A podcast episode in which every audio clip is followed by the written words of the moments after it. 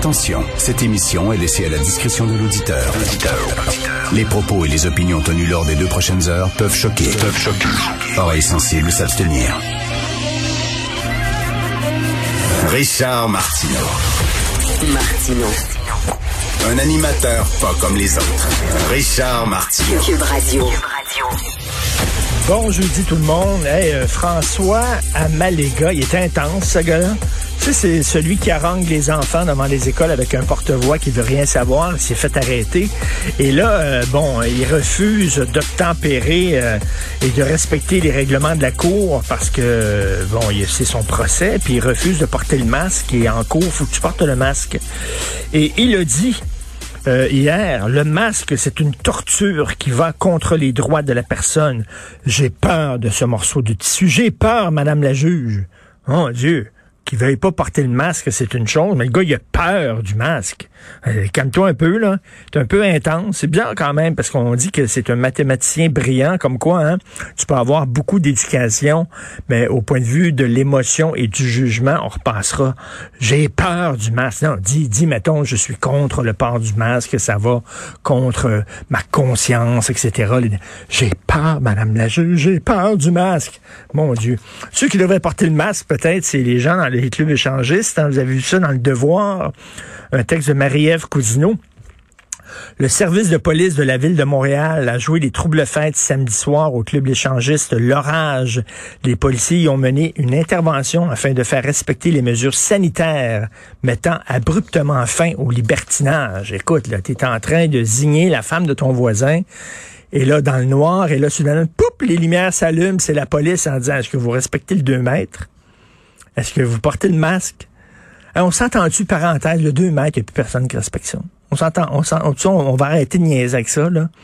Je dire, même moi, là, je suis monsieur, là, je fais attention, les mains, euh, le savon, euh, le masque, bon, les vaccins, double vaccin. Qui c'est qui respecte le 2 mètres maintenant, aujourd'hui, là? Il y a- plus, on va se le dire, il n'y a plus grand monde. C'est sûr que dans les euh, dans les clubs échangistes, à moins qu'ils soient vraiment équipés pour veiller tard, là, si t'es bien équipé, peut-être que tu peux respecter 2 mètres et même encore, t'es un phénomène de cirque. On va t'exposer au parc Belmont. Prix, si tu peux respecter le 2 mètres, là. Mais euh, alors, ils ont dit euh, au premier étage du club où se trouvent les tables, les bars et la piste de danse, une partie de la clientèle était debout. Ce qui est interdit par les consignes sanitaires en vigueur. Ah, il y a autre chose. tu t'arrives dans, dans- dans un club échangiste, là, que les gens soient debout, debout au bar, c'est peut-être le, moins pire qui se passe. C'est c'est sûr, je sais pas ce qu'ils font debout exactement dans un bar, dans un club échangiste. C'est votant dans n'importe quel autre bar. là. Si tu vas là, c'est pour être plutôt couché.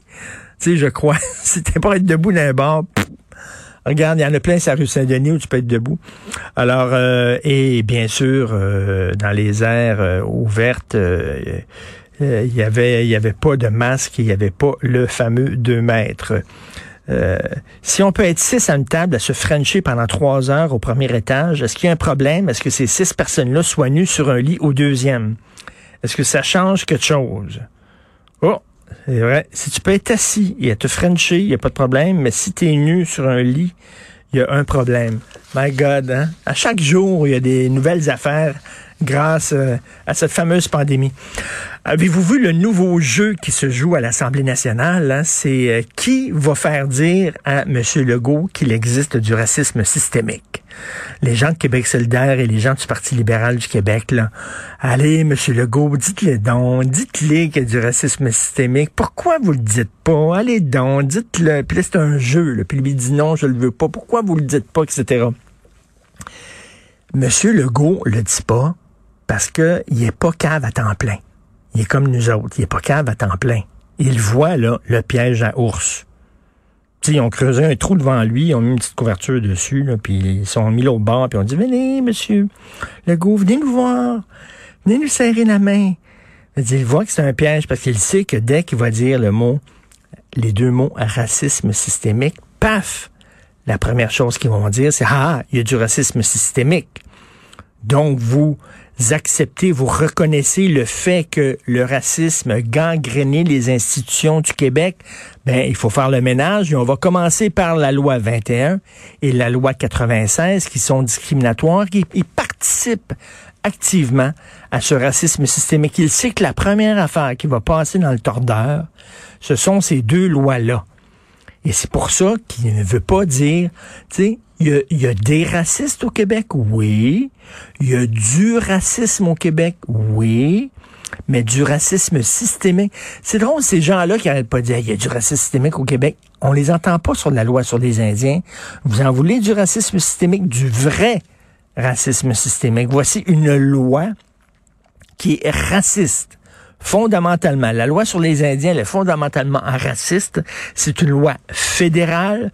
Peut-on, s'il vous plaît, se tourner vers ça et commencer, dans votre combat contre le racisme systémique, voici la première étape que vous devez faire, attaquer cette loi-là. Non, mais c'est, c'est, M. Legault.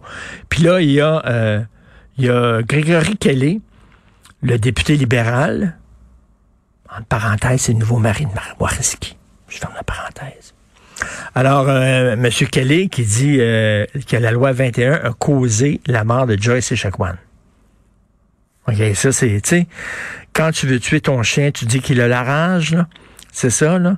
Alors, euh, souvenez-vous, euh, c'était Jan Wong dans le Globe and Mail qui disait que la loi 101 était responsable des massacres de Dawson et de Polytechnique et de Concordia parce que ces trois massacres-là avaient été commis par des gens de communautés culturelles donc, c'est des gens qui ne se sentaient pas acceptés au Québec à cause de la loi 101, à cause de leur langue, qui se sentaient euh, mis de côté, euh, pas vraiment québécois. Ça a créé de la frustration. À un moment donné, ils se sont levés, ils ont pris un gun, ils ont tiré sur du monde.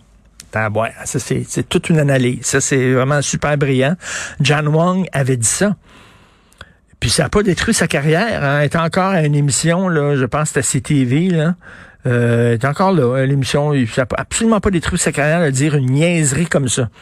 Et Gregory Kelly du Parti libéral, il dit ça, lui. C'est la loi 21 qui est menée à la mort de Joyce Echaquan. Est-ce que c'est, est-ce que le Parti libéral du Québec croit ça? Dominique Anglade, il a donné une petite tape sur les doigts. Il dit, il faut pas dire ça, c'est pas, c'est pas gentil, mais ça prend plus qu'une petite tape sur les doigts, là, vraiment.